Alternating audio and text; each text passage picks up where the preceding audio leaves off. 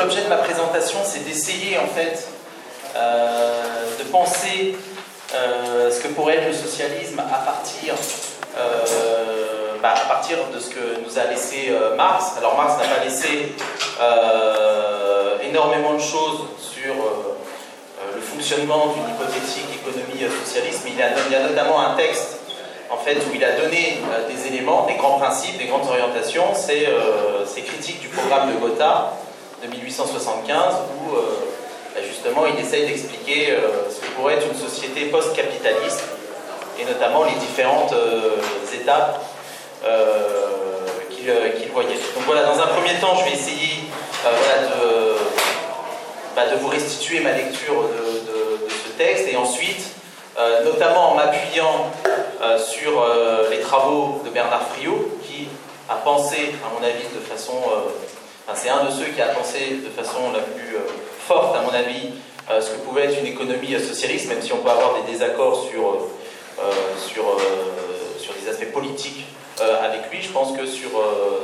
sur ce qu'il nous a laissé, enfin, sur, ces travaux sont très intéressants et qu'on doit essayer de se les approprier, de les travailler au NPA. Donc voilà, première idée, c'est que, c'est ce qu'explique Marx aussi dans la, donc j'ai laissé aussi un, petit, petit, texte qui est à l'entrée, je pense que si certains ne l'ont pas eu, j'avais l'intention de, présenter un PowerPoint, mais il n'y a pas de, projecteur dans cette, dans cette, salle. Et donc voilà, en fait l'idée c'est que bon, Marx définit à la fois le communisme en fait comme, euh, comme, une, euh, comme une finalité, donc ça c'est ce qu'on va voir dans, dans, ce texte critique du programme de Gotha, mais il définit aussi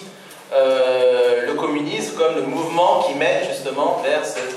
stade ultime, cette phase supérieure du communisme. Donc le communisme, c'est à la fois le mouvement réel,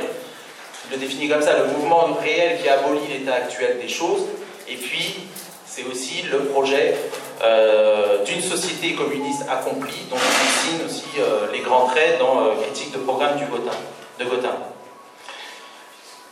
Et donc en fait, euh, dans ce texte, en fait, il distingue fondamentalement en fait, euh,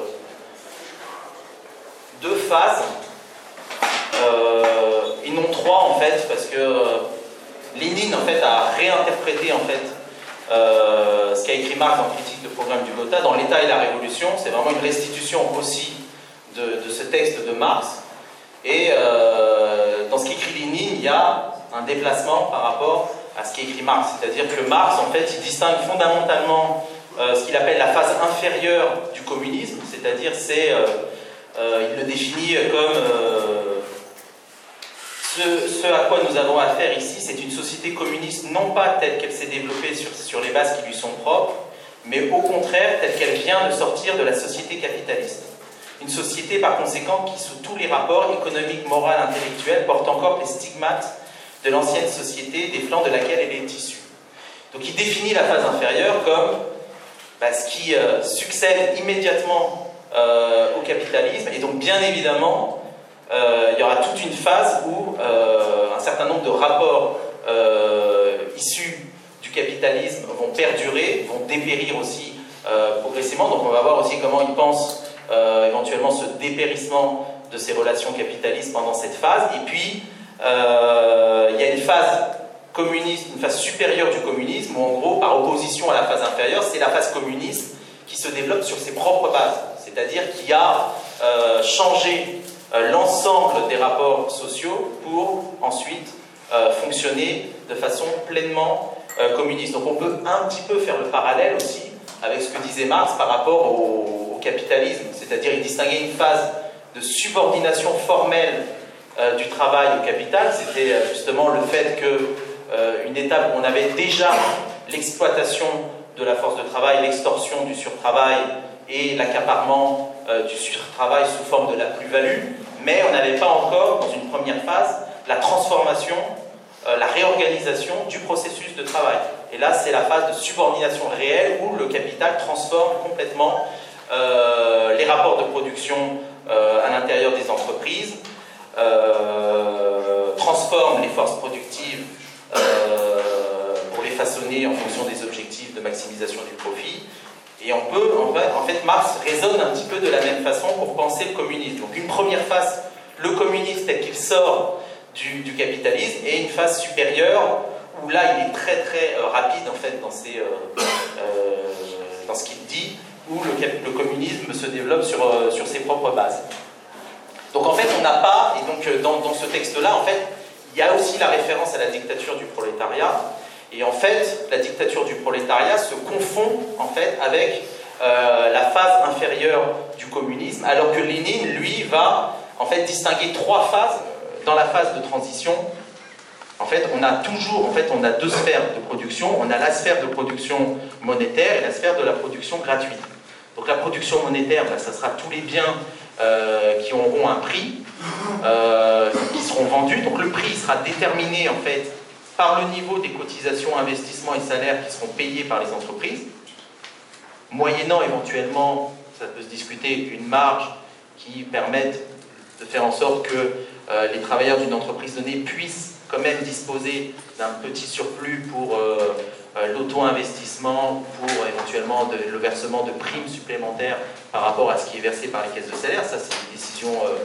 euh, politiques qui peuvent se poser, par exemple, pour, euh, inciter les, travailleurs aussi à produire et à remplir euh, les objectifs du plan. Et puis, on a une sphère de la production gratuite qui a amené en fait à s'étendre progressivement. Donc, cette sphère de la production gratuite, eh ben, elle est évidemment financée par les caisses de salaire et d'investissement qui auront prélevé sur les entreprises qui payent des cotisations salaires et investissements. Donc une partie retournera vers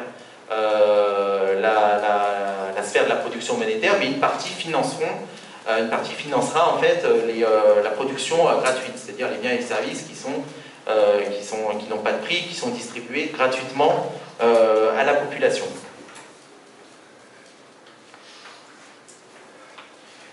Et donc du coup,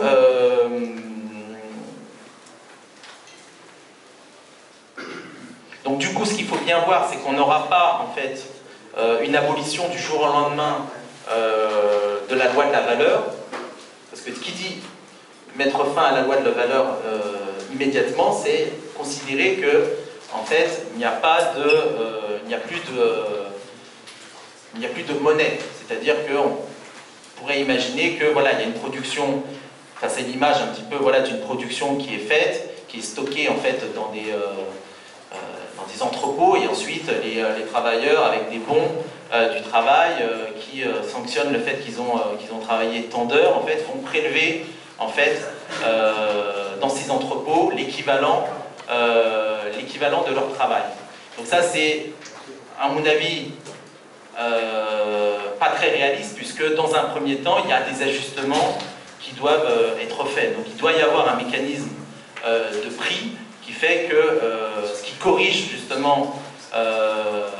bah, la rareté, etc., c'est euh, des évolutions, des fluctuations de prix, si on veut éviter justement des pénuries qui correspondent au fait que si on n'a pas atteint les objectifs du plan, et eh bien, à partir du moment où on ne peut pas bouger les prix, et eh bien, ça veut dire qu'il y, y a une pénurie. Donc il y aura toujours en fait des mécanismes marchands qui seront subordonnés à à ce qui aura été euh, décidé par euh, la planification. Mais que, évidemment, la monnaie euh, qui sera mise en place en fait dans le cadre de la transition, ça sera une monnaie qui obéira en fait à des principes complètement différents de la monnaie capitaliste. Donc les bons du travail au sens de Marx, c'était pas de la monnaie en fait, c'était simplement, puisque c'est bon, c'était simplement pouvoir retirer pour une période donnée, en fait, dans des entrepôts, l'équivalent de leur travail, mais ce n'était pas, par exemple, quelque chose qui pouvait garder de la valeur d'une période sur l'autre. Alors, le principe de la monnaie, c'est que c'est un pouvoir d'achat qui, euh, qui se conserve, et donc, euh, et donc ça, ça devra euh, perdurer un certain temps, mais que, en fait, cette monnaie, alors d'une part, elle devrait être ce qu'on appelle, ce qu'on peut appeler inconvertible, c'est-à-dire le fait qu'elle soit pas, euh, qu'elle n'ait pas un cours de marché par rapport euh, aux monnaies capitalistes. Pourquoi? Ça permet justement à euh, une production socialiste qui se fait dans un environnement capitaliste de pouvoir s'écouler. Parce que si on met en concurrence la production socialiste avec la production capitaliste, ça veut dire que la loi de la valeur s'applique et que il y a une concurrence qui se fait entre les entreprises socialistes et les entreprises capitalistes, et, ça c'est évidemment ce qu'il faut éviter si on veut justement assurer la viabilité de cette production. Donc il y aurait en fait un contrôle des échanges extérieurs par, par le gouvernement des travailleurs, et cette monnaie en fait, elle aurait un, taux de change euh, interne. C'est-à-dire qu'en gros, euh, une entreprise, une unité de production qui veut exporter, euh, des biens à l'étranger, eh bien, elle vendrait au prix du, marché mondial. Donc, elle aurait un certain nombre de, devises et ensuite, il y aurait un taux de change interne qui permettrait de convertir cette devise en unité monétaire de l'économie euh, socialiste. Et ça serait un taux de change interne qui serait fixé euh, politiquement. Ça ne serait pas un taux de change qui serait euh, négocié sur, sur les marchés financiers. Donc évidemment, on peut très bien penser une économie socialiste dans un environnement capitaliste. Il suffit, entre guillemets, que les exportations compensent les importations. C'est-à-dire les exportations permettent au pays d'avoir des devises et que ces devises sont utilisées pour importer justement d'autres biens évidemment, le principe, c'est quand même d'essayer d'avoir un équilibre des échanges extérieurs, puisque dès qu'il n'y a plus un équilibre, pour le coup, le pays est obligé de s'endetter euh, en monnaie étrangère, et donc, euh, dans ce cas-là, se soumet justement aux lois euh, et aux fluctuations et aux taux d'intérêt de, de, ces économies-là. Donc, pour conclure, Bon, j'ai pas le temps de détailler tout ce que je voulais détailler, mais pour conclure sur la détermination des prix, aussi, ce qui est important de voir, c'est que à partir du moment où les prix, sont déterminés par euh, le versement des cotisations euh, salaires et des cotisations investissement, ils vont pas refléter forcément le temps de travail qui est incorporé dans ces produits. Parce qu'il y a souvent l'idée que dans une économie socialiste, en fait, euh, eh bien, les biens s'échangent en fonction du temps de travail. Mais il n'y a aucune raison, puisque en fait ce qui est versé, c'est ce que je détaille dans un petit exemple à la, toute fin du, euh, euh, euh, du, PowerPoint, c'est qu'on peut très bien considérer que ce qui est versé par les caisses d'investissement et de salaire aux unités de production ne correspond pas à ce que ces unités de production payent à ces caisses de salaire et ces caisses d'investissement. C'est le principe de la socialisation. Et ça permet justement de fixer des prix plus bas pour les productions qu'on estime prioritaires, les besoins qui doivent être satisfaits en priorité, donc ils vont être vendus à un prix qui est inférieur à leur temps de travail, alors que des productions moins nécessaires ou jugées moins nécessaires par les délibérations collectives, eh bien, auront un prix supérieur à euh, ce qu'il euh, contient en temps, de travail. Donc ça aussi, je pense que c'est une idée à discuter, mais c'est l'idée que justement, entre la gratuité totale des biens et euh, voilà, c'est pas soit les biens sont gratuits, soit les biens sont vendus en fonction de leur temps de travail. Il y a tout un, toute une, gamme de variations qui fait que par le contrôle des cotisations salaires et investissements, on peut fixer les prix en fonction euh, des besoins qu'on estime prioritaires. Voilà. je, vais, je vais intervenir sur quelque chose d'un peu différent, c'est-à-dire j'aurais appelé mon intervention plutôt Marx, penseur de l'auto-émancipation. Euh, au sens où euh, aujourd'hui il y a un examen de l'œuvre de Marx qui a tendance, de manière générale à l'échelle internationale, à se focaliser sur les aspects dits marginaux ou dits en marge de la pensée marxiste. Pas forcément de la pensée de Marx, mais de la tradition marxiste. Alors, l'exemple le plus typique, c'est euh, Kevin Anderson, Marx at the Margins, qui essaye de montrer combien Marx a été attentif euh, aux luttes des peuples euh, dits primitifs, sous-développés, paysans, et pas seulement aux luttes ouvrières de son époque. donc Marx at the Margins. et il y a toute une tentative aujourd'hui par la revue Crisis euh, euh, d'aborder Marx, euh, non pas at, mais from the margins, c'est-à-dire de dire on va s'intéresser à tout ce qui est apparemment secondaire dans le marxisme et à tous les objets qui n'ont pas été traités centralement pour essayer de comprendre la démarche de Marx de manière plus globale. Alors, le danger évidemment de ces approches, et ce n'est pas un hasard si on est dans cette problématique très fortement aujourd'hui dans la pensée marxiste anglo-saxonne, c'est de faire abstraction euh, des sujets centraux. Parce que si vous vous focalisez sur Marx at the margins, vous risquez euh, d'oublier, euh, disons, les, ce qui a été considéré par Marx comme tout à fait essentiel, notamment sa mise en évidence de la plus-value, du mécanisme d'accumulation dans le travail salarié, d'accumulation du capital, d'accumulation capitaliste. Donc, je, je, dis bien clairement que ce n'est pas mon intention. Néanmoins, tout l'intérêt euh, de cette redécouverte de Marx porte sur l'idée de mettre centralement en avant la question de l'auto-émancipation, c'est-à-dire de l'activité pratique, critique des collectifs humains, des classes, euh, des classes opprimées, des groupes opprimés, pour articuler un projet d'émancipation. Parce que finalement, mais on, on, en parlera demain à propos du matérialisme historique, l'idée est que l'idéologie dominante dominerait en maître euh, l'ensemble des, populations, y compris des, classes opprimées, est quelque chose d'un peu simpliste. Il y a une conscience douloureuse euh, dans euh, les couches opprimées par le capitalisme, et cette conscience douloureuse peut s'exprimer par des rébellions, par des révoltes, par des pratiques collectives et par des formes de conscience transformatrices. Et donc, il y a dans les luttes sociales, indépendamment du projet socialiste, une dimension auto-émancipatrice, évidemment, qui doit chercher des objectifs, des objectifs politiques, des projets de société, et de ce point de vue-là, l'œuvre de Marx est déterminante. Mais alors, j'en reviens à Marx euh, et euh, sa, sa, vision, sa vision au cours de sa vie, la transformation de cette vision, avec l'idée euh, c'était un peu mon point de départ, qu'à la fin de sa vie, euh, vous connaissez l'anecdote, Marx, euh, vraiment dans les derniers mois de sa vie, a déclaré assez ouvertement une chose est certaine, je ne suis pas marxiste. Bon, qu'est-ce que ça voulait dire? C'est que Marx commençait à se rendre compte que la pensée qui était présentée comme la sienne, comme la continuation de sa pensée, comme le marxisme, on parlait déjà du marxisme à la fin de la vie de Marx, ne correspondait pas du tout euh, à sa vision, au travail qu'il avait effectué pendant une quarantaine d'années sur le plan théorique et aussi sur le plan euh, politique. Alors, ça a été rapporté par Engels en, 1890 dans deux lettres, l'une à, Lafargue et l'autre à Conrad Schmitt, où il explique notamment que euh,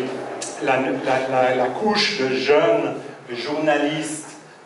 qui occupaient les rédactions des journaux de la social-démocratie allemande en plein essor, avait absorbé une espèce de, marxisme vulgaire qui ne correspondait pas du tout au projet euh, révolutionnaire de Marx. Donc Marx, critique du marxisme, ça c'est un thème euh, toujours assez intéressant, surtout quand le marxisme s'est ossifié et dans ses traditions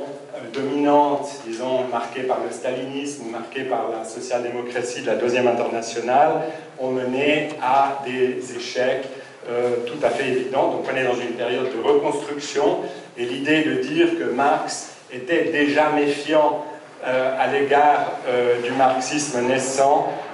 est quelque chose de fécond, en tout cas sur le plan pédagogique. Alors, je vais dire d'abord une chose pour que vous vous rendiez compte de, l'ampleur de la question. Marx, euh, les œuvres complètes euh, de Marx et Engels ne sont pas actuellement publiées.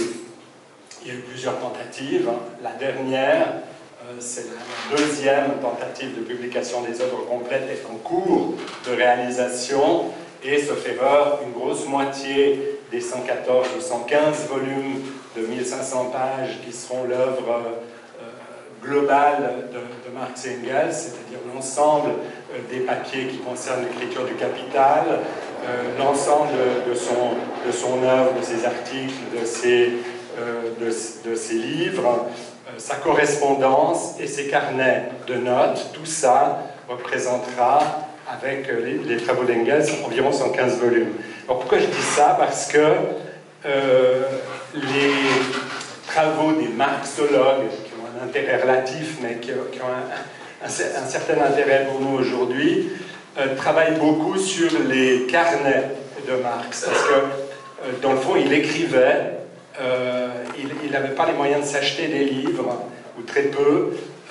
et il prenait des notes dans, des bibliothèques. Donc, il écrivait très très petit, aussi pour faire des économies de carnet, et il a écrit des centaines et des centaines et des centaines de pages, des microscopiques écritures où il prenait note, il soulignait les aspects qui lui paraissaient intéressants. Bon, ça a beaucoup euh, euh, troublé euh, Riazanov, qui s'est occupé de la première publication des œuvres complètes, qui disait Mais ce pauvre Marx, il était très âgé, enfin, quand il était malade, âgé, très âgé, mon âge à peu près, quand, il, quand, il, finissait ses, derniers carnets, il devait être plus fatigué.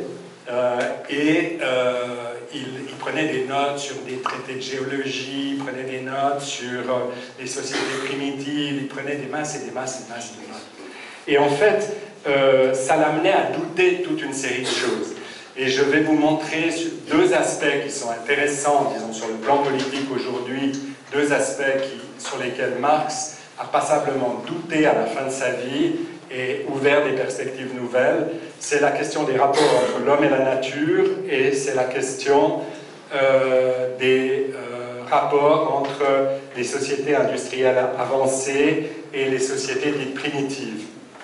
La question, disons, euh, pour prendre le, vocabulaire plus contemporain, du mal développement, du sous-développement ou du développement inégal et combiné, pour prendre la formule de Trotsky. Je ne dis pas que Marx avait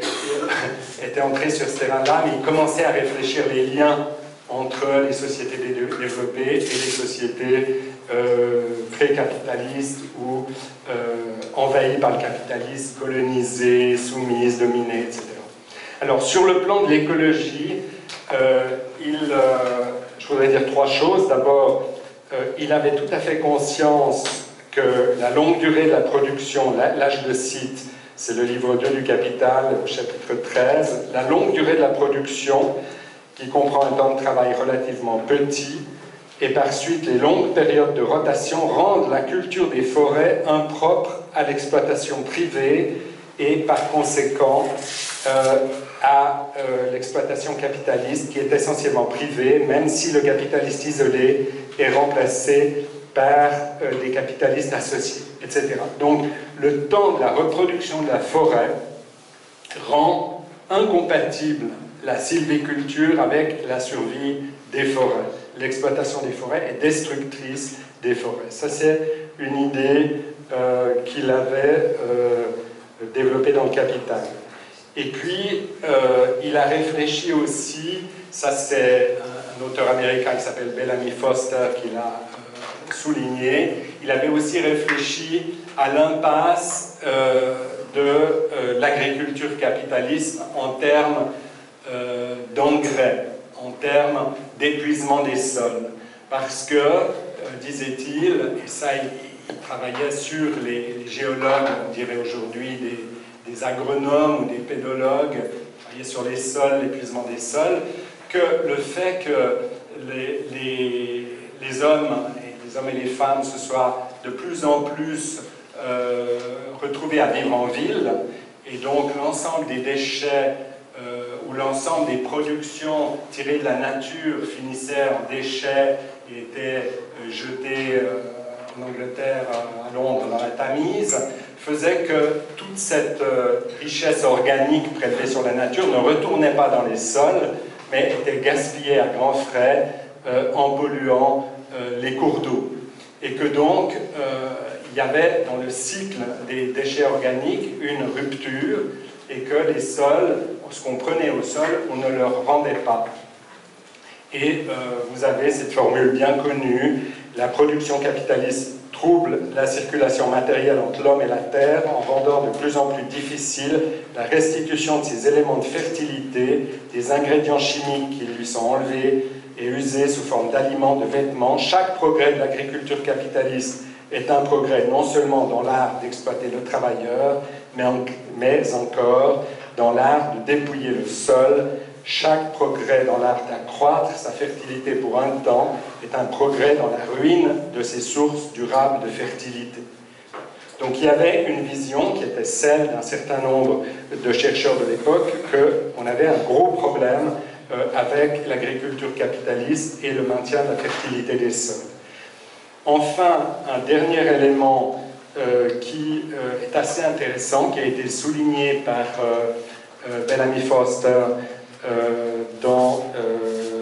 le dernier bouquin qui vient de sortir avec Burkett, qui s'appelle Marx and the Earth, Marx et la Terre, hein, sorti en, 2016. Il dit que Marx, et ça c'est euh, un élément euh, discutable, mais qui, est intéressant parce que notre ami euh, Daniel Tanuro, que vous connaissez sans doute tous, avait montré que Marx, malheureusement Marx Engels, n'avait pas une vision de la différence entre les énergies de flux, l'énergie solaire, le vent, etc., et euh, les énergies de stock, c'est-à-dire euh, les hydrocarbures stockés dans la, Terre, et que euh, cette, ce point aveugle dans la vision de Marx Engels avait été un problème sur leur compréhension de l'énergie. Alors, polémiquant un peu avec Tanuro, Bellamy Foster a trouvé cette, cette lettre intéressante d'Engels à Marx qui lui dit euh, qui lui dit, euh, il s'intéresse à un chercheur ukrainien, euh, Max Engels, qui les a contactés, Podolinsky, qui est un gars qui essaye de faire un lien entre les théories de la thermodynamique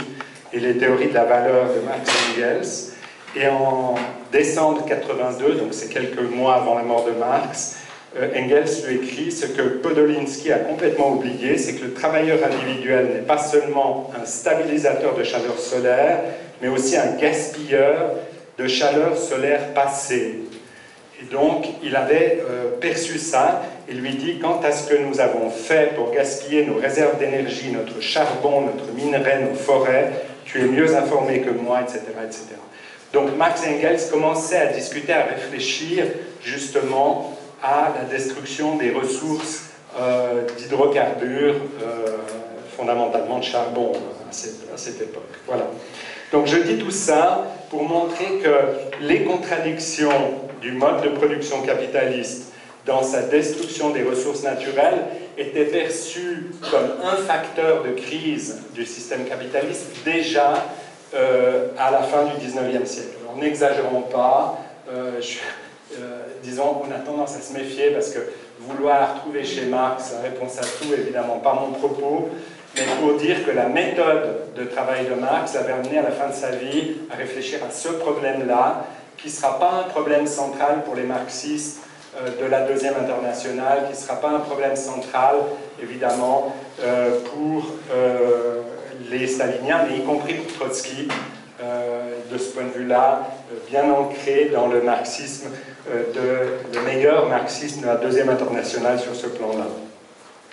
Alors, j'ai insisté sur cet aspect. L'autre, qui est plus euh, directement euh, lié à la politique des décennies d'après Marx, c'est quel rapport entre les sociétés industrielles avancées et les sociétés sous-développées, disons, mettons ça entre guillemets, ou non industrialisés, pré-capitalistes dans leur forme de production, et euh, quel rapport au projet d'émancipation? Et là, euh, Marx euh, a, connaît différentes évolutions. La fin des années 1850, hein, il naît en 1818, il meurt en 83, pour vous situer Marx, c'est 40 ans de travail théorique, euh, à la fin des années 50, la fin des années 50, euh, il commence à réfléchir euh, à la révolte des Sipaï, qui sont des soldats de l'Empire britannique, de, la, de, la, société en Inde du colonialisme britannique, pour faire simple cette révolte des Sipailles euh, va avoir euh, un, effet sur lui parce que l'idée que la colonisation britannique avait un effet progressiste sur l'Inde va être abandonnée et il va commencer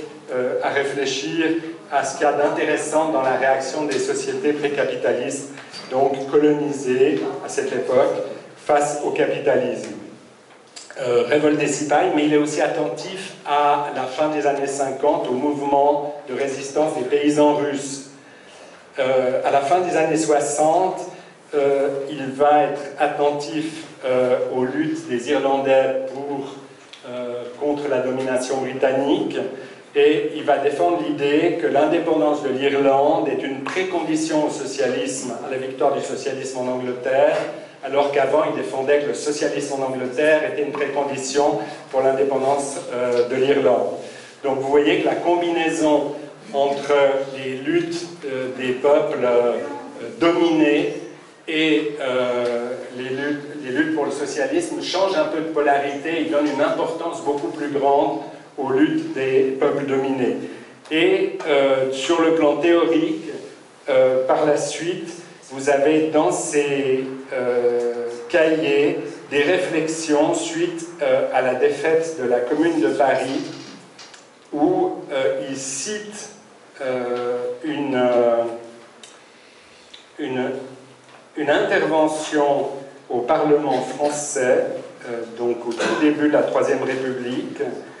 où il est dit assez clairement que la commune algérienne, c'est-à-dire la vie communautaire les populations algériennes représentent un danger communiste, dit un, député de droite, représente un danger euh, face euh, à la colonisation française. Et euh, Marx souligne ça en disant, après avoir écrasé la commune de Paris, la France veut écraser la commune algérienne. Donc le rapport est quand même assez séduisant, c'est-à-dire qu'il il comprenait qu'il y avait des formes de résistance dans les sociétés dites primitives euh, qui pouvaient être euh, des appuis pour la lutte pour le socialisme, et ça nous amène à ces fameux euh, textes, ces fameux brouillons de Marx à Vera Zazmovitch, hein, qui était une, une militante populiste narodnik russe, gagnée au marxisme, et qui disait, mais nous sommes dans un pays retardé, devons-nous attendre euh, que le capitalisme se soit développé chez nous ou continuer à lutter pour le socialisme à partir euh, de, euh, de, la base agraire, ce qui était l'idée traditionnellement des populistes. Et Marx a, fait quatre brouillons pour finalement envoyer un texte plus court, donc il était très très intéressé par cette question. Vous savez qu'il avait appris le russe, qu'il lisait à la fin de sa vie passablement de sources en russe. Et il a répondu que, à son avis, euh, la, lutte devait être menée dans les campagnes, que la paysannerie russe, les luttes de la paysannerie russe autour euh, d'acquis euh, collectifs anciens pouvaient être un point d'appui combiné évidemment avec l'industrie de l'Europe occidentale pour donner lieu à un projet socialiste qui éviterait les souffrances de l'accumulation primitive pour la paysannerie russe. Donc tout ça est passé, c'était peu connu, parce que c'est des documents qui ont été produits beaucoup plus tard, sauf euh, la préface au manifeste communiste publié en 1882 en, russe, euh, où cette idée-là est clairement assumée, affirmée par Marx et co-signée par Engels, qui n'a pas été vraiment un continuateur euh, de cette, euh, de, cette, affaire. Voilà. Donc pourquoi je, revenais sur ces deux aspects, je vais conclure, parce que vous avez chez Marx euh, l'idée que les contradictions qui s'expriment dans le mode de production capitaliste sont toujours des points d'appui à partir desquels des projets d'émancipation peuvent être construits, et il commence à comprendre que la forme d'intégration euh, de, euh, au capitalisme de sociétés pré-capitalistes suscite des réactions, suscite euh, des luttes qui peuvent être des facteurs de résistance au capitalisme, d'opposition au capitalisme, et que quelque part, les ouvriers socialistes qui, dans la grande industrie, veulent construire le socialisme à partir d'un développement important des forces productives, peuvent politiquement et ont avantage politiquement à tendre la main aux peuples dominés qui vivent le capitalisme comme une privation de, certaines,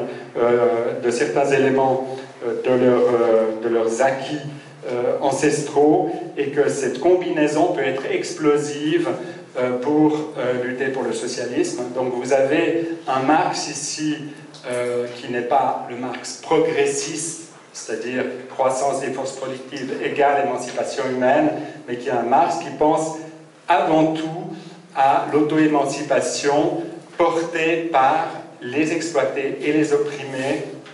dans leur combat contre les effets du capitalisme sur leur vie. Voilà, merci. Il euh, faut dire deux mots d'où je parle, c'est-à-dire qui je suis euh, sous l'angle de ce qu'on va traiter. Donc je suis, euh, à la différence des camarades qui m'ont précédé, non seulement une femme, mais un dinosaure. un dinosaure marxiste et trotskiste depuis plus de 50 ans, et impliqué donc dans une petite internationale donc fondée par Trotsky, qui a travaillé justement sur toutes ces révolutions du XXe siècle qui ont éclaté systématiquement dans les périphéries et les marges du capitalisme. Et donc nous avons été, j'ai été très marqué par euh, l'étude et une vision du marxisme qui prolonge euh, beaucoup ce que vient de dire euh, Jean. Alors j'ai contribué, alors à l'occasion de l'anniversaire d'octobre, donc je ne traiterai pas ici, euh, ce que d'une certaine façon tu as fait, que j'ai mis par, par, écrit dans l'optique de... Alors, mon travail, ça a été, depuis donc des décennies, en tant qu'économiste, je suis aussi membre du, GTE, du groupe de travail économique du, du euh, mon travail, ça a été, sur le plan professionnel, mais pour des motivations éminemment et profondément politiques, euh, de travailler sur l'expérience réclamant du socialisme dans tout ce siècle, avec idée fondamentale qu'on apprend euh, au plan théorique et politique de, l'expérience, et en particulier sur l'expérience se réclamant de l'autogestion, euh, c'est-à-dire l'expérience yougoslave. Je ne vous en parlerai pas ici, puisque le sujet c'est Marx, euh, donc je vais respecter le, sujet, mais je parlerai de, Marx et d'un certain nombre de débats, dont certains que Gaston a soulevés, avec euh, dans la tête et dans la façon de les traiter, à la fois ce qu'a dit Jean sur une certaine interprétation de, Marx non marxiste et euh, ouvert à plein de choses, mais aussi euh, avec non pas l'idée que je vais vous transmettre une vérité, mais avec dans la tête l'expérience accumulée de, des débats sur la construction du socialisme dans les années 20 en, essayant de le faire, et puis euh, après la stalinisation, avec le rebondissement dans les années 60, et, notamment en, Yougoslavie, à la fois contre l'État et contre les réformes de marché, avec des conceptions. Euh, voilà. Donc j'ai exprimé ça dans ce petit livre rouge, qui n'est pas un embrigadement, mais vous pouvez aussi trouver gratuitement euh, en allant sur mon site, euh, http://samari.fr, beaucoup d'articles sur l'expérience yougoslave et sur les débats sur l'autogestion, etc., que je ne traiterai pas euh, ici de façon directe. Donc, de quoi vais-je parler? De Marx, donc, et du socialisme. Alors, Marx et le socialisme, je voudrais d'abord, dans un, dans un premier temps, peut-être en, discussion avec euh, euh, Gaston, d'une certaine façon, je ne savais pas ce que tu traiterais, comment tu le traiterais, donc c'est en discussion, mais au-delà de, ce que tu as dit, euh, ce qui me paraît être, ne pas être l'apport principal de, Marx d'abord, pour ensuite aller sur ce qui est, la, je pense, l'apport principal et essayer de ici prendre un tout petit peu de temps sur ce qui n'est, sur ce qui, un des points difficiles, euh, un des points non réglés, et donc je ne réglerai pas, euh, des débats marxistes euh, sur la construction du socialisme et la place du marché. Gaston a parlé de la loi de la valeur, de son dépérissement, etc. Donc ces débats-là, donc quelle économie politique, entre guillemets, du socialisme, qu'est-ce qu'on peut en dire à partir de ce que Marx, de, de, la démarche de Marx? Alors, dans un premier temps et très rapidement, euh, comme Gaston et comme euh, tout bon euh, militant et militante, bon, j'ai étudié aussi donc qui, dans les écoles de formation ce été présenté comme la, la, vision de, Marx et d'Engels, enfin sur socialisme, communisme, avec les deux phases, etc. Alors, je dirais, je pense que c'est non seulement pas, l'essentiel, mais que Engels est revenu justement sur ce qu'a dit Jean tout à l'heure,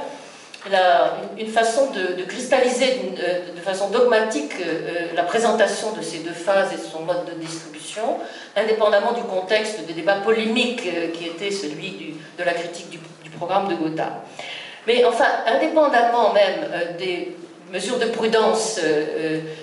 sur l'interprétation de, cela, qu'est-ce qu'on peut, qu'est-ce peut en, dire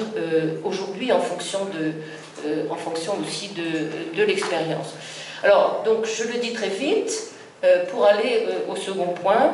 Euh, l'idée d'une division en deux, même trois phases, parce que tu as raison de, dire qu'avec l'expérience, finalement,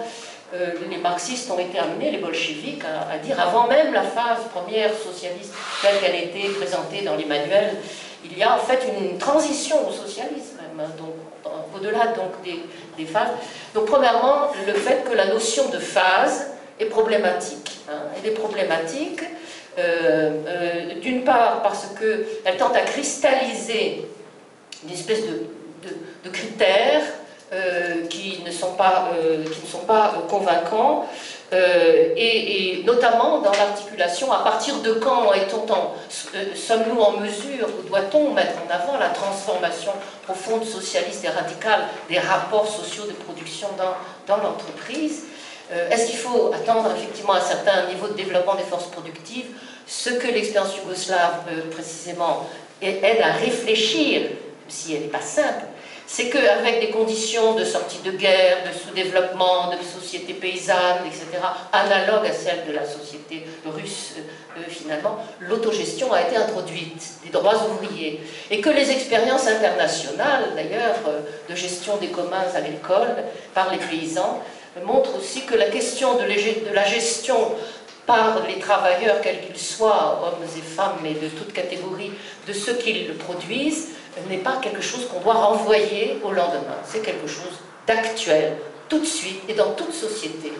euh, du monde tel qu'il est. Donc, premièrement, l'idée de phase est problématique sous cet angle. Deuxièmement, l'idée d'abondance est problématique par rapport à, y compris les préoccupations écologiques et euh, de euh, précarité de ce que sont les ressources naturelles. Et donc l'idée qu'on euh, pourrait, sans, sans coût, sans évaluation et sans critères, se servir d'une chose abondante et problématique. Hein. et donc il doit être à, bras le corps. les enjeux écologiques doivent être présents dès le départ, sans aller vers l'idée d'une société d'abondance. Et troisièmement, les hypothèses d'une société qui aurait, dans un premier temps, à chacun selon son travail, puis plus tard à chacun selon ses besoins, ou euh, d'une société dans laquelle il y aurait euh, euh, comme horizon de pensée théorique et pratique que le communisme serait à la fois associé à l'abondance, une société sans, monnaie, sans marché du tout, et sans, politique, sans institution, etc., est discutable. Donc il faut creuser ces débats-là. Il faut creuser ces débats-là. Euh, donc, euh, je vais essayer de, le faire un tout petit peu en prenant le problème dans un autre angle. Donc, euh, deuxième angle, qu'est-ce qui est le, donc la, démarche et l'apport de Marx fondamental, je dirais, est toujours actuel. D'abord, ce que Gaston a bien dit au tout début et qui est tout à fait vrai, bien sûr, l'hypothèse, le communisme à la fois comme, hypothèse et comme mouvement. Hein, ça c'est effectivement très important. Mais hypothèse, horizon éthique fondamental, euh, à savoir, ce qui est présent aussi dans le manifeste communiste, etc., que dès à l'époque que vit, que vit Marx, et encore plus pour nous aujourd'hui, 21e siècle, etc., euh, euh, on, doit considérer comme à l'ordre du jour une société enfin humaine, comme dirait Marx, la fin de la préhistoire inhumaine, c'est-à-dire la fin de la préhistoire de société de classe, de société de domination, et le fait de mettre à l'ordre du jour, aujourd'hui, comme bataille, la possibilité d'une société sans rapport de domination, sans rapport d'exploitation. pas dire que c'est facile à réaliser, qu'on va le réaliser du jour au lendemain, mais que c'est une bataille à l'ordre du jour et pas à renvoyer à des lendemains qui chantent en fonction d'un futur développement du capitalisme qui apporterait ça. L'expérience montre au contraire que le développement du capitalisme du 21e siècle nous ramène en arrière vers un capitalisme du 19e. Donc attendre du développement capitaliste à l'ordre qu'on puisse mettre à l'ordre du jour quelque chose qui dépasserait le capitalisme est une idée euh, fausse. Bon. Donc, euh, l'hypothèse, euh, qui est d'ailleurs de, longue date et dans des tas de mouvements pré-capitalistes et capitalistes et traversant les, différentes sociétés, d'une euh, utopie concrète, donc, comme le disait Ernst Bloch dans son principe d'espérance, c'est-à-dire une, utopie au sens où ça n'existe pas, ça n'a pas existé nulle part, mais concrète au sens où ça n'est pas Marx critiquait les, socialistes utopistes et les, élaborations en chambre. Donc l'aspect euh, profondément marxien, marxiste, je dirais aussi marxien, donc de la vision de cet horizon éthique et d'utopie concrète, c'est qu'il est enraciné dans l'expérience des luttes, dans l'expérience des luttes elles-mêmes. D'où les réticences profondes, profondes et très profondément légitimes, je dirais, de ce point de vue-là aussi, euh, pour, Marx, à présenter un quelconque modèle du socialisme, avec l'idée que le, socialisme serait euh, le résultat expérimental sur lequel beaucoup de choses seront inventées en, marchant par, par les luttes elles-mêmes. Alors bien sûr, il faut euh, avec euh, toute l'expérience et le recul, montrer qu'il faut combiner une réflexion consciente à partir justement des expériences accumulées, mais rester ouvert et profondément ouvert à cette démarche donc de, de, ce qui s'invente aussi tout simplement dans les luttes. Et Rosa Luxembourg, dans son petit opuscule, de, y compris qui critiquait donc ce qu'était la démarche, y compris de Lénine et de, et de, Trotsky, tout en soutenant radicalement la révolution d'octobre euh, et, les, soviets, disait le socialisme, il n'y a aucun livre hein, et aucune, euh, aucun, euh, aucun parti, aucun expert qui peut dire de façon concrète comment le, réaliser. Et il faut qu'on parte de cette idée-là sur le fait qu'il y a un, énorme chantier donc euh, d'enjeux fondamentaux sur comment organiser sur le plan économique, politique, euh, démocratique une société socialiste. Penser qu'il y a un, modèle, euh, il n'y a pas de modèle, mais il y a bien sûr des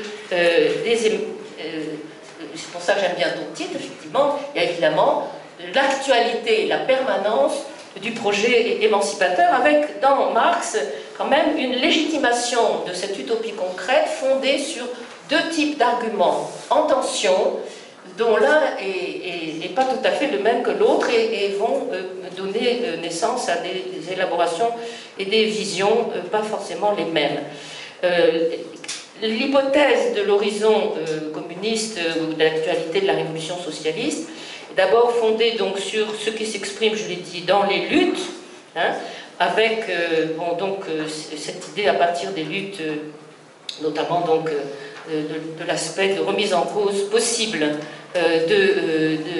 de, la domination euh, capitaliste. Donc c'est de ce point de vue-là profondément anticapitaliste. Hein. J'y reviendrai dans l'économie politique des travailleurs présente dans les luttes. Mais il y a un deuxième élément qui est présent aussi, en pointillé, plus ou moins clair, et parfois théorisé d'une façon dogmatique par des marxistes, sur l'idée que le socialisme il est porté par la transformation capitaliste elle-même. C'est-à-dire que c'est le développement de la société capitaliste qui prépare euh, le socialisme. Et ça, ça a donné d'une part les déviations que tu as évoquées, sur à partir y compris des, ébauches d'analyse et de genèse. Euh, ça, c'est un point aussi que. Euh, donc, des ébauches que Marx a, pu présenter de la genèse du capitalisme dans les pays de, capitalistes développés, donc euh, Angleterre, France, etc., mais surtout l'Angleterre, euh, que des marxistes en ont tiré euh, que c'était une espèce de jeunesse qui devait être suivie partout. Donc tu as démenti cette interprétation. Mais on, voit, il y a des, éléments écrits qui, disent un petit peu que le, socialisme, il est préparé par la socialisation que le capitalisme réalise dans ses propres entreprises, les monopoles, etc. Et on a certaines formules, je ne veux pas trop prendre de temps par des lectures et des citations, mais des formules qui présentent un peu, euh, ça a été dit par, Olivier et Michael dans certains de leurs des écrits aussi, donc qui présentent un peu le socialisme comme à l'image d'une énorme usine, un peu comme euh, euh, ça a été réalisé par, par Staline quelque part, bon, de valeurs d'usage qui sont recensées et organisées de, dans une planification qui est supposée euh, être de plus efficace que, le capitalisme, mais avec euh, l'idée que euh, finalement c'est donc la, socialisation d'une seule et même entreprise en propriété sociale, donc la suppression de la propriété privée, d'une certaine façon, est, l'élément fondamental. Et ensuite, on, on, est capable d'avoir une gestion plus euh, alors, une gestion avec des formulations, parfois une gestion qui est présentée un peu comme administrative. Il n'y a plus de, de, conflit dans la perception des choix économiques possibles. Et donc, une, vision euh, qui peut euh, très bien déboucher sur des approches très étatistes. Alors, sur le. il y a en même temps, donc moi je, crois très très important de, s'appuyer donc cette vision, cette deuxième vision sur le capitalisme qui, prépare le socialisme, elle est contradictoire avec l'idée que ce sont les luttes anticapitalistes qui préparent le socialisme. Et elle, aboutit à une, vision euh, insuffisamment critique sur la façon dont le capitalisme socialise, socialise le, processus de production. D'où d'ailleurs certaines approches de Lénine euh, un peu apologétique sur l'organisation scientifique du travail, hein, euh, qui ne sont pas tout à fait dans la logique euh, précisément d'une critique radicale dès le début de la façon d'organiser, de socialiser le processus productif. Donc je pense qu'il faut s'appuyer fondamentalement sur l'autre dimension fondamentalement marxienne et marxiste, c'est cette dimension émancipatrice. Bon, donc ça c'est la première remarque. Euh, et euh, donc contre les socialismes utopiques, refus de modèle, refus, euh, mais en même temps analyse de l'expérience. Et, nous avons sur Marx la possibilité d'ajouter à l'analyse des expériences dans le capitalisme l'analyse des expériences dans les sociétés, donc qui ont cherché à rompre avec le capitalisme. Alors, pour essayer de, ce que je voudrais euh, deuxième aspect euh, tout à fait fondamental de l'approche de Marx, et là je voudrais entamer l'idée d'une économie politique des travailleurs derrière le capital. C'est un thème qui a été euh, exprimé par un marxiste actuellement vivant et très stimulant qui s'appelle Michael Lebowitz, qui n'a pas été traduit en français pour l'instant. Euh, qui est très très présent, euh, qui a fait une analyse des contradictions d'expériences de, euh, dites de, socialisme réel, qui est très présent au Venezuela, en Amérique latine, et qui a élaboré sur l'actualité d'une approche et marxiste et, socialiste contre le capitalisme réellement existant. Mais alors il disait, il a dit à juste titre, étant donné la défiance que Marx avait sur toute élaboration en chambre, euh, d'un futur modèle du socialisme, il n'a pas écrit euh, un livre euh, qui serait en quelque sorte la deuxième facette du capital. la première facette du capital, c'est son capital. Le capital, c'est l'économie politique du capitalisme. Hein. C'est-à-dire comment le capitalisme organise la production, les investissements, euh, la, réponse euh, aux besoins, etc. Donc la loi de la valeur dans le capitalisme. Et un des points fondamentaux, euh, c'est que les concepts qu'il a élaborés dans le capital et l'analyse des lois du marché dans le capital, ce sont des concepts historiques, ce sont des concepts qui s'appliquent à un système, ce sont des concepts qui sont adéquats au capitalisme. Et de ce point de vue-là, je ne pense pas que la loi de la valeur s'applique, ça ne veut pas dire qu'elle ne s'applique pas dans le monde, ça ne veut pas dire qu'il n'y a pas de marché, mais que, la loi de la valeur, telle qu'elle est élaborée par Marx, s'applique dans une société post-capitaliste. Euh, ni même qu'elle qu dépérisse. Ces pressions, ça c'est autre chose. Alors, Marx commence le euh, capital par la marchandise. Et donc je veux, me centrer là maintenant sur euh, les problèmes du, marché qui sont précisément ceux qui sont les plus, les plus compliqués et, l'objectif de. Et, qui font naître des, des, interprétations contradictoires. Alors, euh, Marx commence le capital par la marchandise. Alors il y a deux interprétations de, ça finalement qu'on a vu apparaître dans les débats sur le socialisme soit de dire que puisqu'il part de la marchandise dans le capital, ça veut dire que dans le socialisme, il n'y aura plus de marchandise, il n'y aura plus de marché, il n'y aura plus de monnaie. Soit l'interprétation opposée, c'est-à-dire que Marx présenterait une, y compris on trouve une interprétation ahistorique euh, et euh, Mandel, avec laquelle Mandel polémique contre Althusser, notamment sur une, approche ahistorique des catégories de, Marx, et euh, l'idée que euh, et donc et l'idée alors il y a eu tout, un débat par la suite sur l'idée que euh, la loi de la valeur effectivement alors s'applique alors est-ce que ça combien de temps ça s'applique jusqu'à ce qu'il y ait l'abondance ou s'applique de façon durable en, remettant en cause l'hypothèse d'abondance en tout cas s'applique de façon durable pour certains dans le dans la société post post-capitaliste en réalité c'est une, double erreur hein, des, deux côtés. Premièrement, euh, le fait que Marx parte de la marchandise ne veut pas dire que le, que le marché et la marchandise euh, commencent à exister dans le capitalisme. Il y a eu et il y a euh, l'utilisation de monnaie, l'utilisation de marché dans des sociétés non capitalistes et pré-capitalistes, dans des tas de combinaisons différentes. Quelle est, la différence majeure? C'est que c'est dans ces sociétés-là, et on peut dire que dans une société post-capitaliste, ça serait également la différence majeure, c'est un point que euh, dit en passant aussi euh, Gaston, à juste titre, euh, dans les sociétés non capitalistes, si vous voulez, pré ou post, le marché ne domine pas, le marché n'est pas généralisé. C'est d'ailleurs pourquoi je pense que la loi de la valeur ne s'applique pas, précisément. Le marché n'est pas généralisé ce que fait le capitalisme et, le, marché et la monnaie, les marchands y compris, sont ancrés dans des sociétés qui ont leurs propres valeurs, qui peuvent être d'ailleurs réactionnaires, oppressives, etc.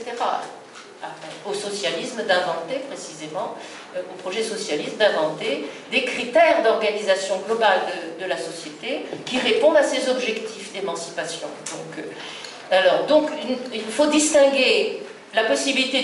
d'un usage de monnaie d'un usage d'un certain marché avec le marché généralisé qui est celui du capitalisme. Alors Karl Polanyi a ajouté, euh, précisé euh, la démarche d'analyse de Marx sur cet aspect de généralisation en montrant trois domaines concrets, et on est dans l'actualité, euh, dans lesquels le capitalisme a marchandisé ce qui ne l'était pas, euh, d'une part, la transformation de la monnaie en, capital euh, soumise à un marché du capital est, voulue pour euh, elle-même et pour faire de l'argent. Deuxièmement, la nature, la nature, avec donc